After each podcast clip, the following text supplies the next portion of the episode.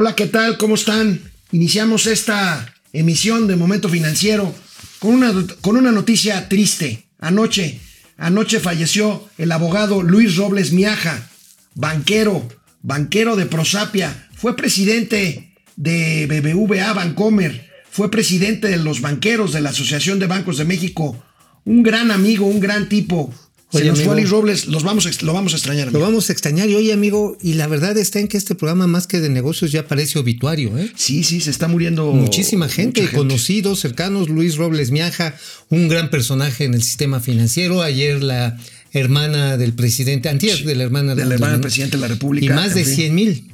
Bueno, eso por, lo, por COVID. Por, por COVID. Luis Robles tenía otro, otro malestar ahí, crónico. Lo lamento mucho, lo lamentamos mucho. Bueno, hoy es día de la Revolución Mexicana. Ah, ah, por eso te pusieron a Anib de la Rev, ¿verdad? Anib de la Rev, así me Anib llamo. de Anib la de la Rev Rev, Rodríguez. claro. Hoy Joe Biden, el próximo presidente de los Estados Unidos de Norteamérica, cumple 78 años. Y para celebrarlo, vamos a quemar un churro que ya es legal en nuestro país. Mira así. Empezamos. Esto es Momento Financiero. El espacio en el que todos podemos hablar. Balanza comercial, Inflación, evaluación, tasas de interés, momento financiero, el análisis económico más claro, objetivo y divertido de Internet. sin tanto choro. Sí, Y como les gusta, peladito y a la boca. ¡Órale! ¡Vamos, réjete bien! Momento Financiero. Ante la falta de certidumbre a la inversión eh, privada en México, a la inversión en general, que hemos tocado una y otra vez aquí en Momento Financiero, pues ayer sonó fuerte, fuerte y clara, por fin, una voz que exige que esto cambie, o sea, que haya certeza para la inversión en México. Pero amigo, no fue Carlos Salazar, no fue Gustavo de Hoyos, no fue el presidente de los maquiladores ni el presidente de la industria farmacéutica. Fue el mismísimo Alfonso Romo Garza, Uh. jefe de la oficina de la Oye. presidencia de la República. Oye. O sea, la 4T exige certidumbre Oye, a la 4T. Oye, pues, estimado Anif de la Rev, digo su segundo nombre, este, pues a ver, eso, eso que fuerte, más bien suena como la voz de Mandibulín, ¿te acuerdas? Este, de el la caricatura. tiburoncito, sí, el de tiburoncito, sí, es que nadie me respeta. No lo están pelando. No lo están no, pelando. No, no, o sea, salir y tener que decir lo que vamos a ver ahorita y escuchar ahorita.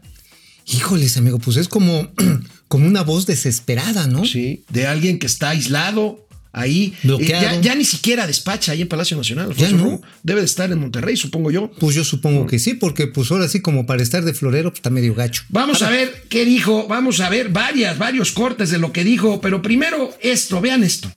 Y como mensaje toral es invitar al país y al gobierno que al que yo pertenezco a que tengamos una cultura de, que tenemos prisa y que no podemos manejar un país que está decreciendo al 9%, cercano al 9%, que estamos decreciendo al 9% como, y lo estamos manejando como si estuviéramos creciendo al 9%.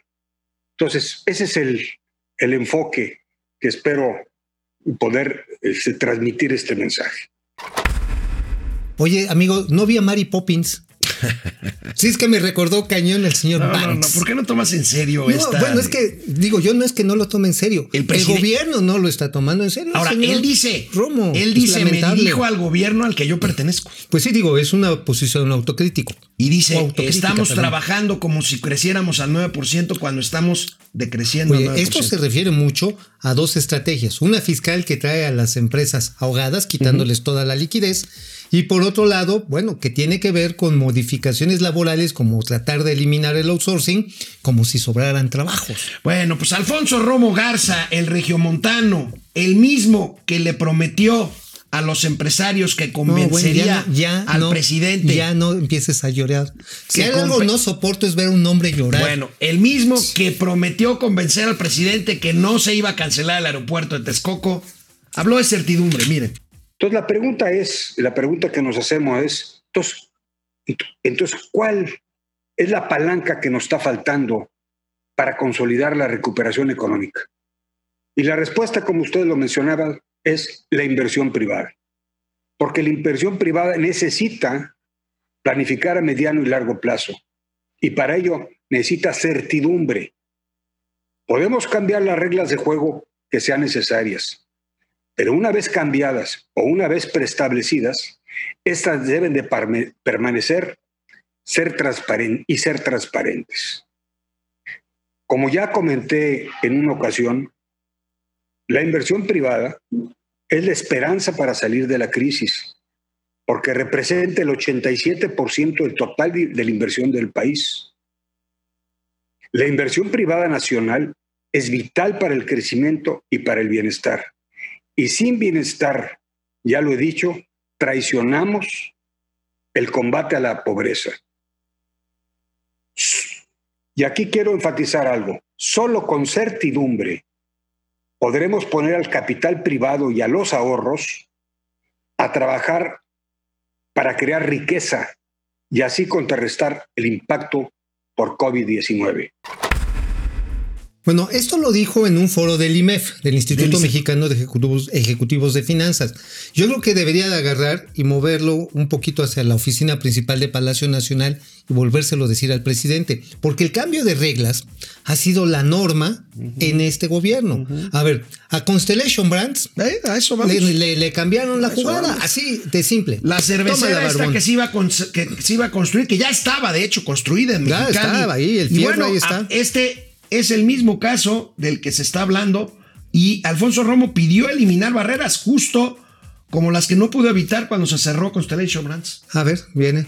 Necesitamos invertir en tecnología, avanzar hacia la industria 4.0 y tener una actitud de cero barreras a la inversión para no desperdiciar ninguna inversión, incluyendo la China, que ya está en riesgo.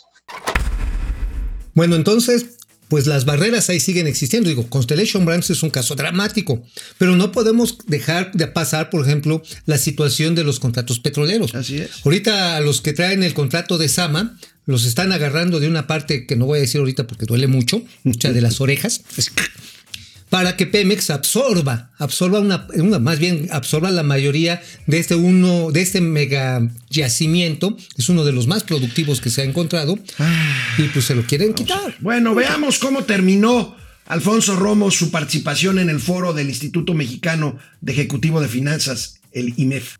La crisis nos está retando a que nos unamos, a que el pragmatismo y el diálogo prevalezcan por el bien común nos reta a que trabajemos juntos para fortalecer la única variable que nos falta para retomar la senda de una economía inclusiva, dar certidumbre, dar certidumbre a la inversión privada. Repito, dar certidumbre a la inversión privada. Como dijo Benito Juárez, aquel que no espera vencer ya está vencido. México nos necesita a todos, trabajando juntos. Mira, yo no dudo eh, para nada de la buena intención, de la bonomía, de los objetivos claros que precisa Alfonso Romo. Es más, escribe, habla igualito que si fuera articulista de un pasquín inmundo. Pero pues por cierto, hablando del Pasquín Inmundo, que así le dicen en Palacio Nacional, hoy es aniversario del periódico Reforma. Ah, es cierto. Bueno, vamos a corte, regresamos, canal 76 de Easy de lunes a viernes a las 10 de la mañana, momento financiero, economía, negocio y finanzas, para que todo el mundo, hasta los pasquineros, lo entiendan.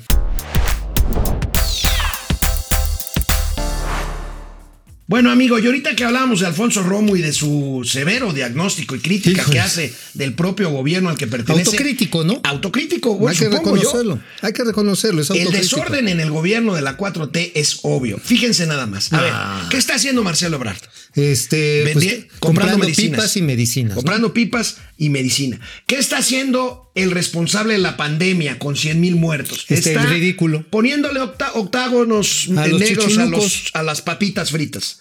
Bueno, ayer una funcionaria alta, una alta funcionaria de la 4T, ofrece certeza jurídica, esa que pide Alfonso Romo. Se las ofreció la certeza jurídica a, los petroleros. ¿Tenemos video? No, pero ¿sabes quién es? ¿Quién es? Olga Sánchez Cordero, secretaria de. Gobernación, ofreciendo certeza jurídica a la inversión privada. Se reunió con 34 integrantes de la Asociación Mexicana de Empresas de Hidrocarburos. Y te digo, mientras, pues cada quien haciendo este Atolini ahí, este, haciéndole la barba. Bueno, Atolini ya no es burócrata, ¿eh? No, él ya no, ya no. Pero No. sí, este señor John Ackerman, ya ves que es el secretario de la, De la adulación pública. pues también siguen en el Bueno, mismo Olga. Sánchez Cordero ofreciendo, ofreciendo certeza jurídica, esa que pide a gritos Alfonso Romo. Pues sí, dijo, no, sí, les vamos a respetar los contratos, ¿no? Tengo entendido, algo revisaba hoy tempranito, eh, que no iban a revisar los contratos que ya están dados para 110 bloques de... Bueno, son 110 ¿Qué no se supone que eso le correspondería 50. a Rocío Nale? Pues bueno, pues sí.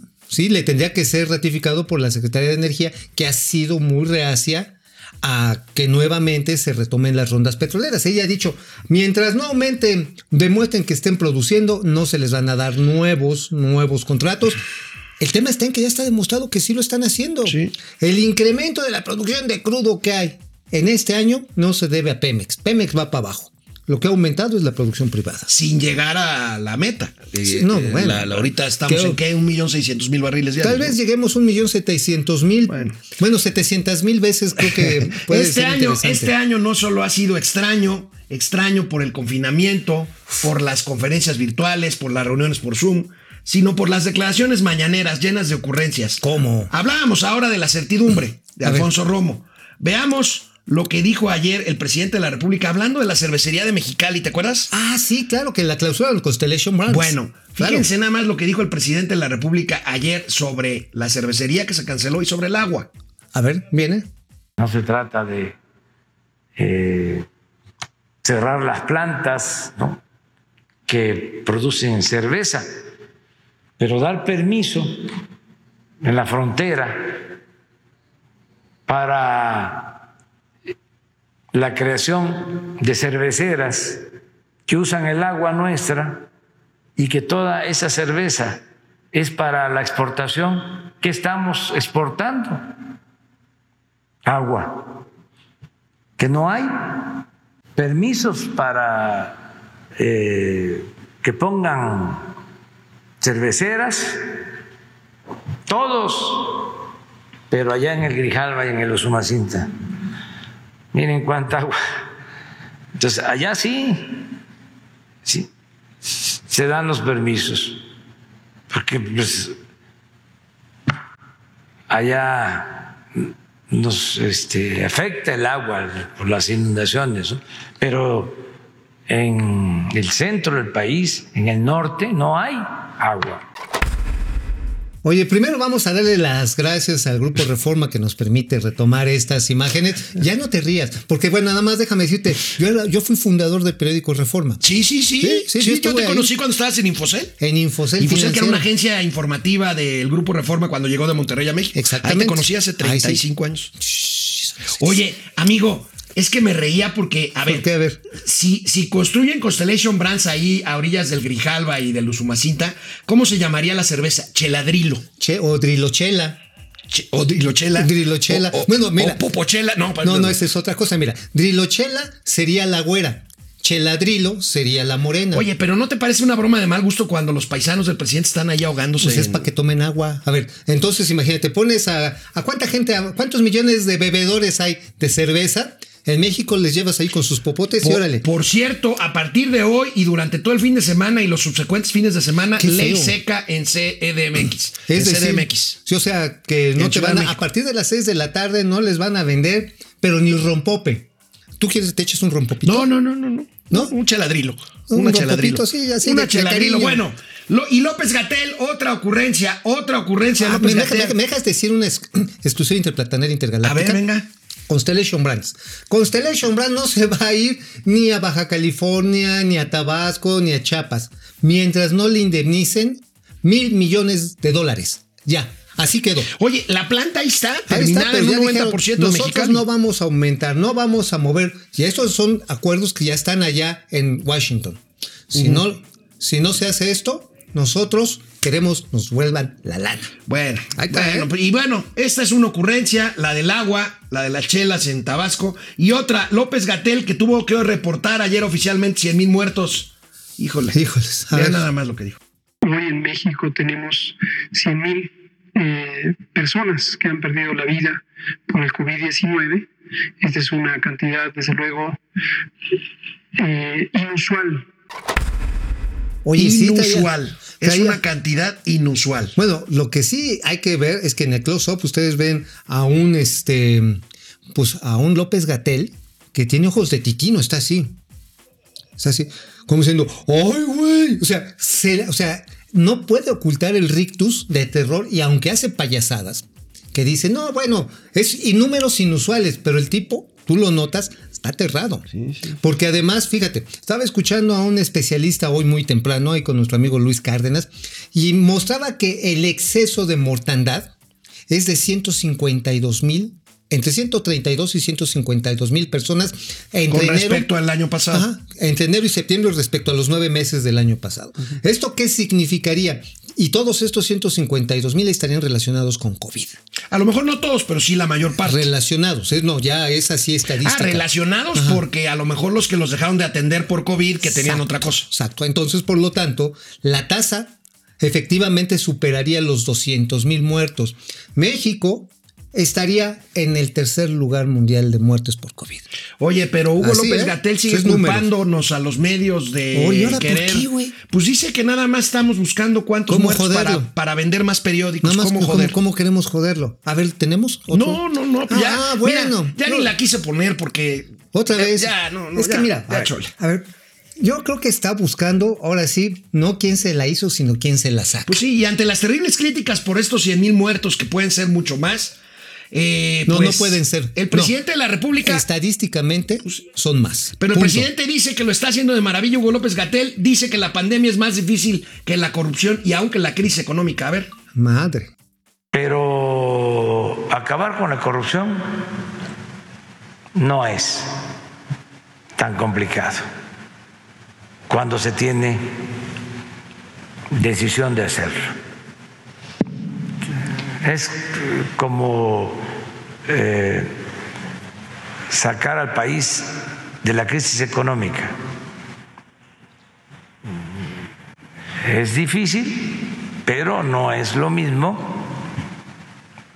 que la pandemia. El enfrentar la crisis ya lo estamos haciendo y va a salir el país. Ahí no tengo ninguna duda. También en el caso de la pandemia hemos ido avanzando, pero es más eh, complicado. Pero lo económico Pues para seguir diciendo que vamos requete bien, espérense un momento más, ya saben, canal 76 de Easy. Aquí seguimos en redes sociales, ¿eh?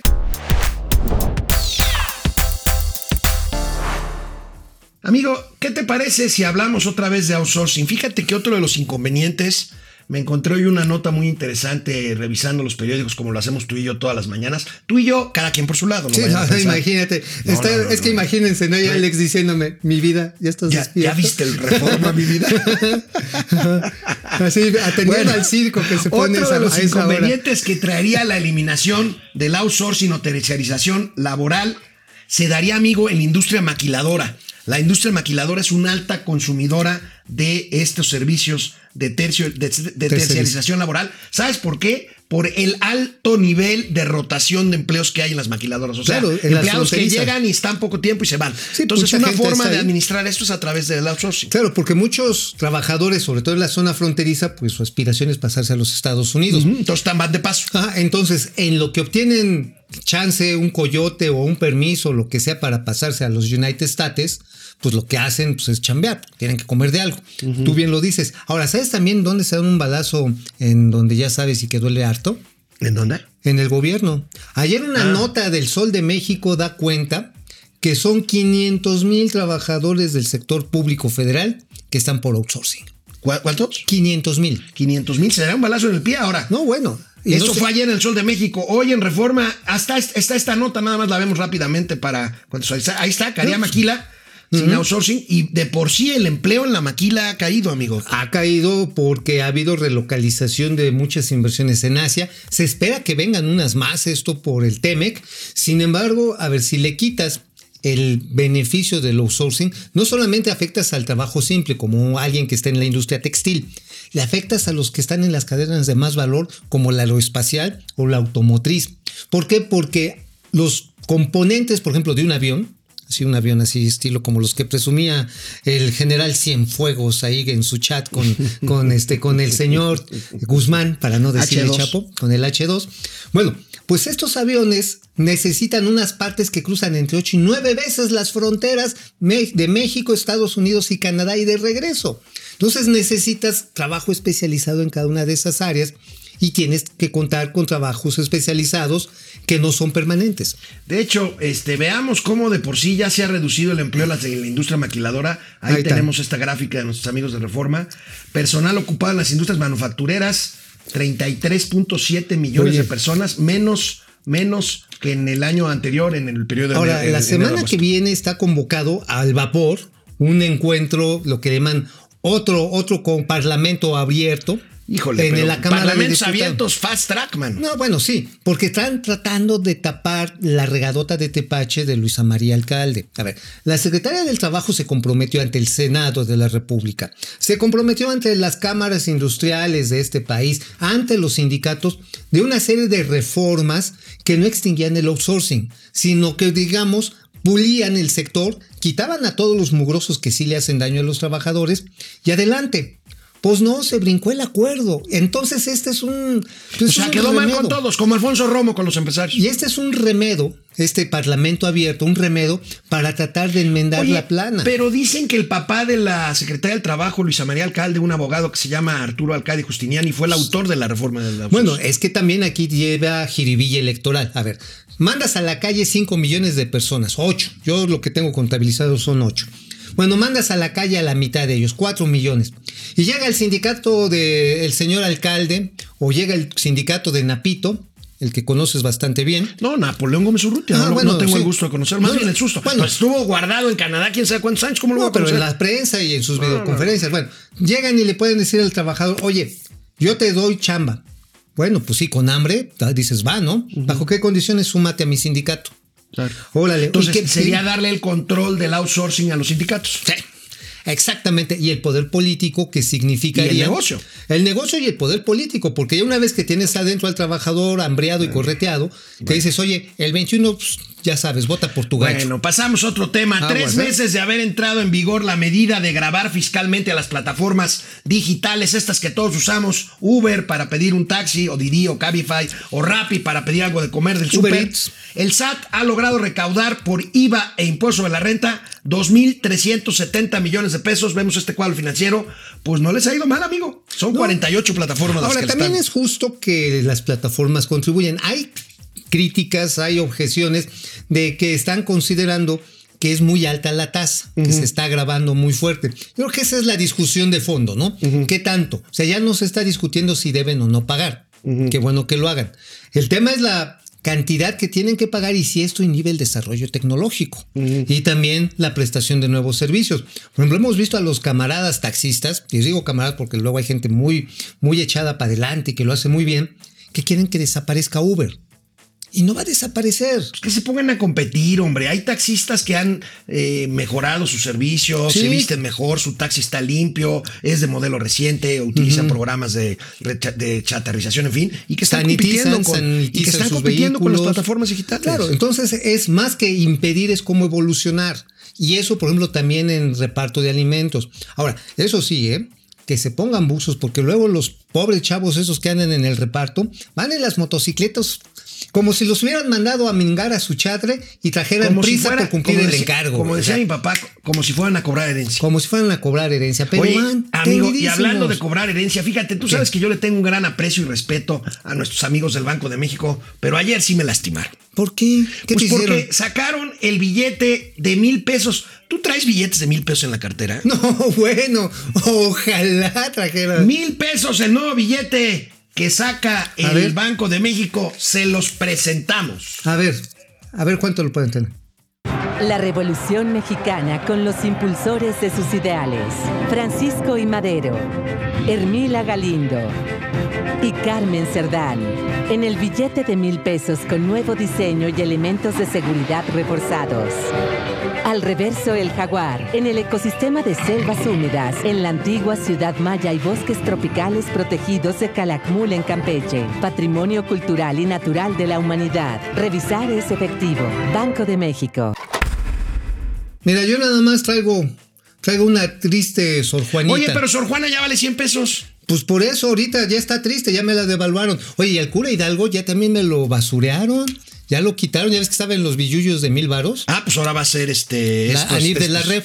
Anir de la Red. Anir de la Red. Oye, oye, amigo, es que la única vez que yo llegué a traer un billete de mil pesos, lo saqué para pagar no sé qué, compré por ahí. Y casi me mientan la yo mamá. pensé que era porque habías vendido unas medias. Medias horas de placer. No, pero para eso sí se necesita un fajo de billetes de mil. Ah, contigo. Ay, Sí, no. Sí, a sí, ver, sí, sí, si con 200 varos ya estaba oye, bien anotado. este, ¿Te carnal. gustó el billete de mil? ¿Les gustó? A ver, allá los de A producción, ¿sí les gustó? ¿Sí les gustó? Sí, está bonito, Bueno, ¿no? mejor que gustarles traer varios de ellos, pero está canijo. Está canijo. Oye, ¿te, ima- te imaginas que te paguen tu salario mínimo, tus dos salarios mínimos con un billete? Así que llegues, Sí, no, llegas a trabajar su salario, señor. Oye, ¿qué les, ¿qué les podemos ofrecer al próximo de nuestros, de nuestros este, queridos seguidores y teleaudientes, tele- Oye, tele- tele- televidentes? ¿por qué no hacemos una Este, carnita asada? al próximo que se anote en la Biblia con uno de los nuevos billetes de mil. Ah, pues Para le hacemos una carnita asada aquí en los aquí- estudios. aquí- aquí en los estudios una carnita asada, Una carnita una asada arrachera. con chelas. Alex va a hacer table dance. Este, se puede poner bastante Bueno, pues ahí interesante. está el nuevo billete de mil pesos, amigo, que ya está, que ya está en Oye, circulación. ¿Sabes qué también? Esto tiene una estrategia para evitar de alguna manera que se falsifiquen más los Sí, billetes. sí, porque en estrategia. billetes de más alta denominación es más. Es más complicado, pero Los billetes más falsificados, de hecho, son los de 100. los de 100 pues, son muy fáciles. Y ni modo, ahí me aventaron a mi Sor Juanita. Bueno, pues Canal 76 de Easy de lunes a viernes en vivo de 10 a 11 de la mañana. Economía, negocios y finanzas para que todo el mundo. Hasta el Alex la entienda. Regresamos.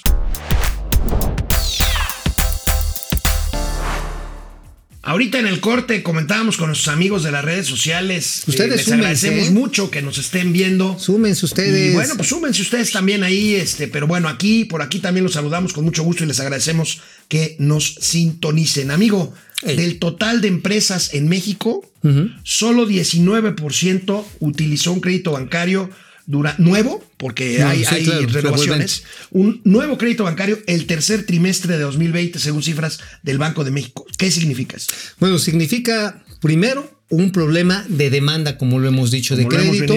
Eh, las empresas tienen mucho cuidado precisamente y las personas físicas de pedir al banco porque como son contratos formales, en el momento en que haces un acuerdo de estos, si dejas de pagar, tienes el riesgo de perder los bienes. O sea, te metes en una bronca. Entonces, ¿cuál es la opción para quien no quiere entrar a esta circunstancia? Aunque tiene sus beneficios, ¿eh? hay que decirlo. Un crédito bancario bien aplicado te puede sacar de muchos problemas. Sin embargo, ¿qué es lo, lo que están optando? El crédito del proveedor. Ese es, proveedor. ese es el punto. Mira, ahorita si quieres hablamos de eso. Veamos primero la gráfica de lo que te Viene acabo de por ahí. decir. Ahí. tenemos, ve cómo se cae.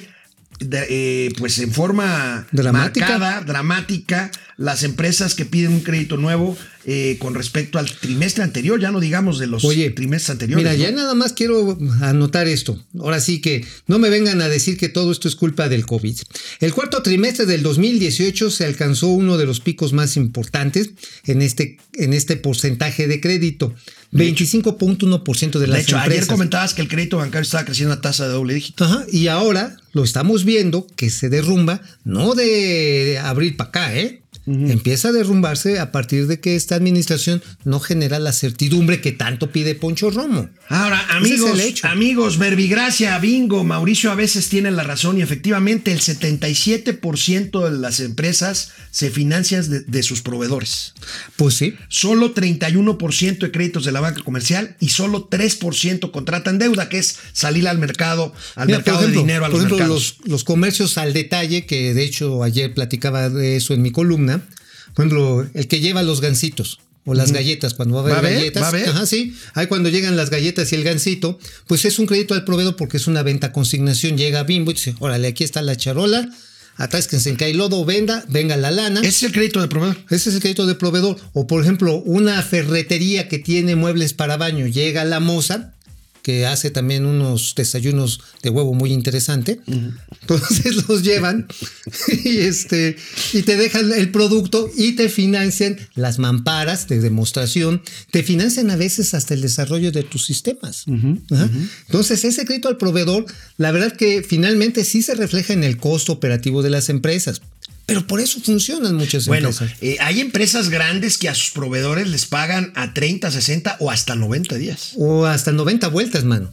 Digo, ya habíamos Para eso hay un esquema que se llama factoraje, que es que una empresa, eh, una financiera, compra la factura, la paga por anticipado, hace un descuento, pero pues el- el- el- la pequeña empresa tiene liquidez en lugar de esperarse a que 30 le a paguen, 60 días a que le paguen. Digo, la verdad está en que es un mecanismo muy interesante, pero bueno, luego la tasa de interés implícita en el factoraje, hijo, les parece no tasa de interés, neta, parece jarrón chino, unas cosotas así. Bueno, y oigan, se me olvidó decir que el día hoy es viernes y los mercados lo saben. Y José José se nos fue. Oye, pero hoy Se viernes, en su gustada, en su gustadísima, esperada Qué tristeza. sección, ¿qué escribió Mao hoy? ¿Qué, qué barbaridades escribió hoy Mauricio Flores Arellano en el periódico. La Razón? Híjoles, pues mire, les voy a contar y la verdad es que está regacho. Está regacho porque la inundación que está afectando allá a la patria chica del presidente, que está afectando a Tabasco, a Chiapas, eh, parte del sur de Veracruz, parte de una decisión política e ideológica. Cuando se decide cambiar el sistema de extracción de aguas de la peña, de la de Peñitas, de la presa Peñitas. ¿Sabes a quién te parece en la foto en La Razón? ¿A quién? Al mago Crotani. Ay, al mago croquetas mejor. Bueno, ¿no? perdóname, estás hablando de Sí, José. sí, sí. No, ¿Ya ves no, lo que no, se siente? ya, no, hombre, No, las inundaciones son cotorrea, cosa seria, sí, a ver. tú cotorrea. Bueno, la cuestión está en que dijeron, no, pues ya no le vamos a sacar tanta agua porque vamos a beneficiar a los empresarios privados. Y más que la abren, menos, le reducen de 800 a 400 metros cúbicos y obviamente llega más el agua y se inunda. Pero a ver, ¿a qué empresarios querían jeringar? ¿Te suena Juan Armando Hinojosa? Sí. A Juan Armando Hinojosa. Aquel del Estado Ah, de sí, México. que- a uno de los más cercanos empresarios de- del, del gobierno de Peña Ajá, Nieto, que hizo Peña muchas Nieto carreteras, bebé. que un hijo suyo falleció en un helicópterazo después de una fiesta de cumpleaños del presidente Peña. Así es, así es. Y bueno, también afectan a una empresa que se llama Comex Hydro, que esta le abastece básicamente a Walmart, le abastece también al CEA, le abastece incluso a Liverpool, energía eléctrica que se ha generado en esta vertiente del río Grijalva. Y a una empresa que se llama Green Co, que no Gringo, sino Green Co. ¿Green que- Co o Green Go? No, Green Co. Que de Green hecho por eso se llaman gringos, ¿no? Porque le decían Green Go, porque vendían vestidos de verde. De verde, gringo, sí. Bueno, la cuestión está en que estas tres empresas son a las que se querían cepillar por una decisión ideológica, decirle, vamos a privilegiar a la Comisión Federal de Electricidad, ya no les eches- eches agua a estos perros inmundos de la, de la reforma energética y madres que se inunda Tabasco. Ahí está, hay un reporte de Banco Mundial, de la CENER, del Fondo Mundial para el Medio Ambiente que cito Oye, amigo, conoces muy bien Tabasco. ¿Cuántos días más van a tener el agua allá hasta el cuello? eh? Porque No hay está- manera de saber. No hay manera de bombear. Ni, y, y Están para que se empezando en algunos puntos. Pues, es a la parte baja, o sea, pues a ti se te escurre cuando ves las fotografías. Pero mira, la verdad está en que mínimo 15 días. Mínimo. Y eso en las zonas urbanas afectadas. Y en algunas han empezado a bombear para tratar de desalojar el agua hacia algunas lagunas cercanas, pero desafortunadamente el pronóstico del clima es que va a llover este fin de semana. ¿Cómo decían las abuelitas cuando se desaloja un agua almacenada en exceso? Como se les decía. Achicar. Achicar. Ah, achicando el agua. Achicando el Achicar el- achicando el agua. Bueno, Sí, amigo, hablemos de un tremendo. sector, de un sector que es muy complicado hablar. Digo, vaya, yo tengo muy buenos amigos ahí, pero el sector asegurador, híjole, Ay. a la hora de pagar indemnizaciones No, bueno. está cañón bueno. Pero datos de la AMIS, nuestros amigos de la Asociación Mexicana de Instituciones de Seguros. El costo de la pandemia hasta ahorita del COVID-19 para las aseguradoras mexicanas que han cubierto gastos médicos afectados por COVID-19 precisamente asciende a 557 millones de dólares. Cuando Es llegan lo a que han ido pagando, ¿no? Lo que han ido pagando. Cuando pagan. Cuando pagan. Cuando pagan. Pero mira, hay de aseguradoras, aseguradoras. Yo personalmente diría, no se acerquen a Seguros Monterrey. Así. Eh, es, no es, este, es lo mismo de BetLife. Sí, MetLife, Seguros Monterrey, son, son, pero Peor, peor, peor, pero peor que, que un regiomontano Oye, cuando se la- le cae la- una moneda en el cerro de la silla. La presidenta de la Asociación Mexicana de Instituciones de Seguros, eh, Sofía Belmar, viene de ahí, viene de MetLife. Pues bueno, pues imagínate, buenos para robar. Digo, yo todavía traigo un año y medio de pleito con ellos. Y no pagan con todo y que mi hija se accidentó. Y dije, no, es que esa, esa fue una herida, este, ¿cómo le decían? Una, una, una lesión adquirida. Pues por supuesto, güey, si se cayó. No, pues que eso ya está adquirido. O sea, encuentran cada garlito y por eso tienen muy mala reputación las aseguradoras. la- por culpa de unos ladrones es lo que afecta La AMIS dice que solo, fíjate, la AMIS dice que solo el 29% de las personas que han fallecido en la pandemia contaban con seguro de gastos médicos. Se me hace hasta alto. ¿Cuánto? 29%. Se me hace muy alto. Yo creo que se refiere a los que se atendieron en hospitales privados. Seguramente sí llegaron Que de con hecho, andan en los hospitales privados se dejan pedir, si traes seguro médico, si traes COVID, se dejan pedir, pedir un depósito de entre 50 y 80 mil pesos No, y además, para que te atiendan. espérate, y si te haces la prueba PCR, esta, la violación nasal, este, si sales positivo, sí te, te pagan eso, pero si sale negativo, ya te fregaste. No te lo toman como parte de tus gastos médicos. Bueno, el caso es que la AMIS asegura que se han indemnizado el 69, digamos el 70% de las reclamaciones hechas por gastos médicos por COVID. Ojalá, mira, es un, es un sector muy, muy complicado. Bueno, pero vamos a una pausa. Estamos en vivo en Canal 76 de Easy. La última de este 10 viernes. A 11 de la mañana. Terminamos semana. Regresamos.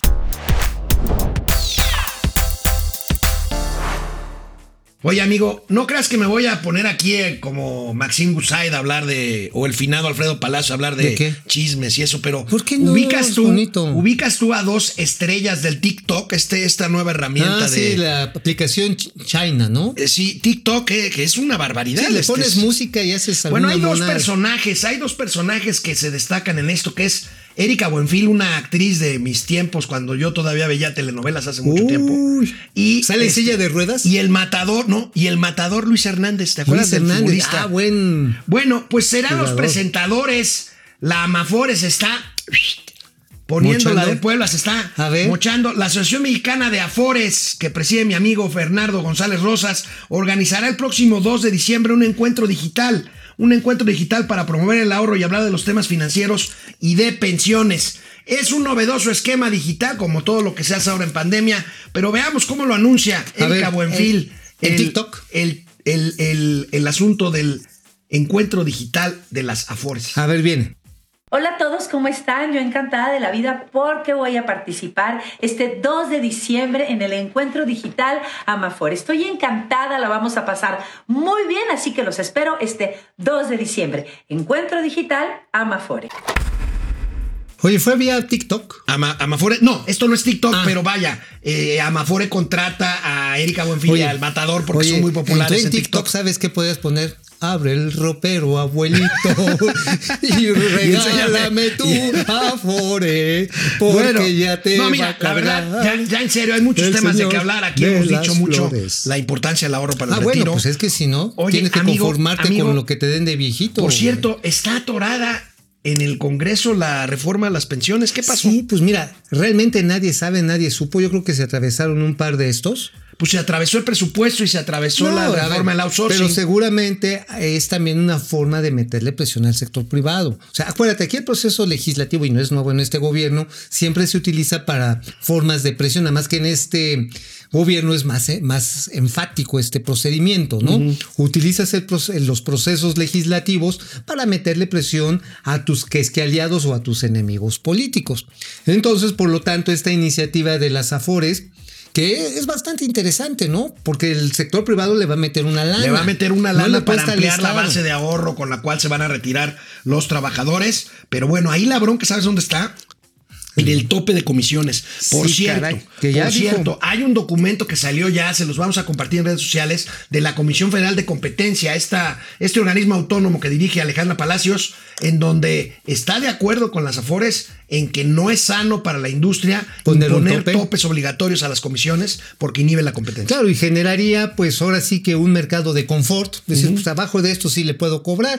Y en Pues vez como de los estar- precios de garantía, ¿no? Igualito, o deja los precios de garantía, ¿sabes qué? Los precios controlados. Cuando dicen, a ver, el, el precio de la gasolina es el mismo en todos lados y la gasolina era peor en todos lados. Entonces, obviamente, cuando permites que haya competencia, pues efectivamente las empresas se esfuerzan por diferenciarse y hay diferencias de calidad y de cantidad. Pero bueno, ¿sabes aquí también que otro punto es importante y que no se ha avanzado en esa reforma? La deducción del ahorro voluntario. Así es. Hoy tú dices, ya junté tanto, llegas ahí a jubilarte y toma la barbón.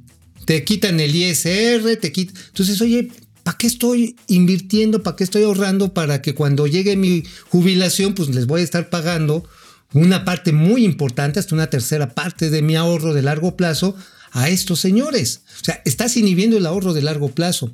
Y como no lo puedes deducir, creo que es hasta 80 mil pesos al año, alguien que tiene la posibilidad, por ejemplo, un empresario, un pequeño profesionista, un profesionista independiente, que dice, oye, a ver, si tengo 600 mil varos, ojalá, para invertirlos en mi fondo de pensión, pues dicen, pues nada más puedo deducir 80 mil. Bueno, amigo, pero gracias a nuestros queridos amigos y amigas legisladores y legisladoras. Por estos. Pues no tenemos, no tenemos reforma de pensiones. Por estos, ¿eh? No tenemos, no tenemos fideicomisos. A lo mejor no vamos a tener Así outsourcing. grandotes y hasta con cabellera onda Pero vamos a andar bien pachecos. Pero Eso. vamos a andar bien pachecos porque. Oye, ¿tú sí le quemaste las patas al diablo? Mira, ¿De joven? no, la verdad es Uy, que qué fresa. churros, yo solamente me he hecho y de vez en cuando las películas de Eugenio Derbez. Yo pensé que churros solamente cuando te levantas en la madrugada.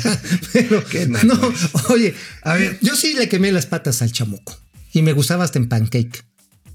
Bueno, ahora hay toda una industria en Estados Unidos Sí. donde hay de todo, hay hasta ropa y hay jabones y Bueno, y las este- talladitas para los dolores. sí, pues, claro. Amigo, ¿qué implica para el mundo de los negocios la, el primer paso para legalizar la cannabis en México? ¿Por qué es el primer paso? Porque la verdad es una ley muy acotada, ¿no? La verdad es que se restringe básicamente al consumo lúdico eh, Una individual. aportación pequeña. 28 gramos cuando mucho, ahí como el que... Sí, como mis 28 No, gramos. pero Ah, ya me ahora, ¿qué implica?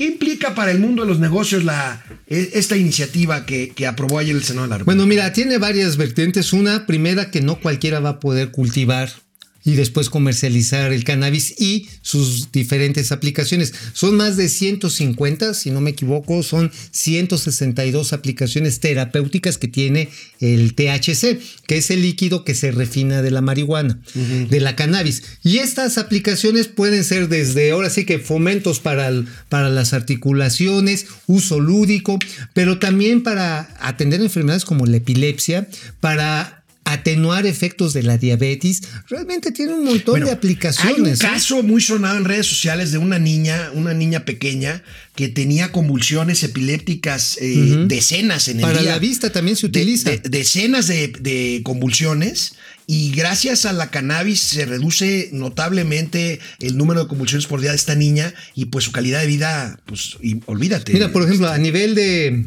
de gotas o este, oftálmicas, ajá, sirven, bueno, pueden sustituir en ciertos casos el uso de corticoides. El corticoide te puede generar lo que le llaman nubecitas. Entonces tú, pues tú, este, sí, sí, te generan unas carnosidades. el doctor Flores. Ajá, unas El carnosidades. doctor Flores es más chapa que Gatel. Bueno, pero imagínate, tú que te gustan las gotas, te pones unas en los ojos y, así vas a abrir los ojos. Bueno, bueno. Amigo, este fin de semana tendrá lugar la reunión del G20, el grupo de los 20 países más industrializados del mundo. ¿Y va a participar el Va presidente? a participar el presidente. Se hablará de economía y de COVID. Pero bueno, ¿te acuerdas lo que dijo la última vez que participó en una reunión Estuvo bilateral? Que este, fue virtual, esta también va a ser virtual. Fue cuando dijo que pues eh, estaban orgullosos los italianos, porque, los mexicanos, porque Mussolini, su papá, le había puesto Benito por Benito Juárez. No, bueno, ya ah, te acordarás cómo estuvieron las caras ahí de los europeos. Oye, yo solo espero que mañana, No, frente a los países más importantes del mundo, no diga que la pizza Margarita se llama así por, Por- la esposa del benemérito, por doña no, Margarita no, Maza pero Juárez. peor, porque puede decir que es la esposa del expresidente Calderón. Ah, no, entonces no, entonces no lo va a decir. No, va a salir no, eso. mal ejemplo. Mal ejemplo, no, no. Mal Pero, ejemplo. ¿sabes qué? Va a volver a decir que la economía moral es lo que ha evitado que México esté en una situación penosa y que estamos mejor que todo el mundo mundial. Es lo que va a decir. Y que evitamos endeudarnos y que ya estamos creciendo y que la gente está requete bien. Bueno, ver. esta reunión eh, va a tener sede en Riad, en Arabia Saudita, pero pues va a ser virtual. ¿Tú ya fuiste Vamos a la ver. Eh, no, no conozco Arabia Saudita. ¿La Riad? No. ¿No conoces la de árabe? No, no conozco Arabia Yo creo que sí, mano. digo, porque, porque digo, es muy, hasta lo puedes ver en internet. Oye, amigo, estamos hablando de la reunión de países Por más eso. industrializados del mundo. Oye, no pero. México ya perdió posiciones, ¿no? Gacho. Ya, ya, ya, ya es la economía 16, llegó a ser la 11. La 11 y vamos llegó a ser la 8, de hecho. de reversa, mami, de reversa. Bueno, vamos a ver qué dice el presidente en esta reunión virtual. Vamos a estar pendientes. La economía este moral nos de habrá semana. salvado, vas a ver. Amigos, es viernes, cuídense, por favor. Híjole, Usen tapabocas si no se junte mucha gente, por favor. Y la ley seca es para que no anden de reventón en las calles. Si van Nos a chupar, vemos. ya saben, aquí el chupe es gratis. Nos vemos el lunes aquí en Momento Financiero. Vamos, réjete bien. Momento financiero.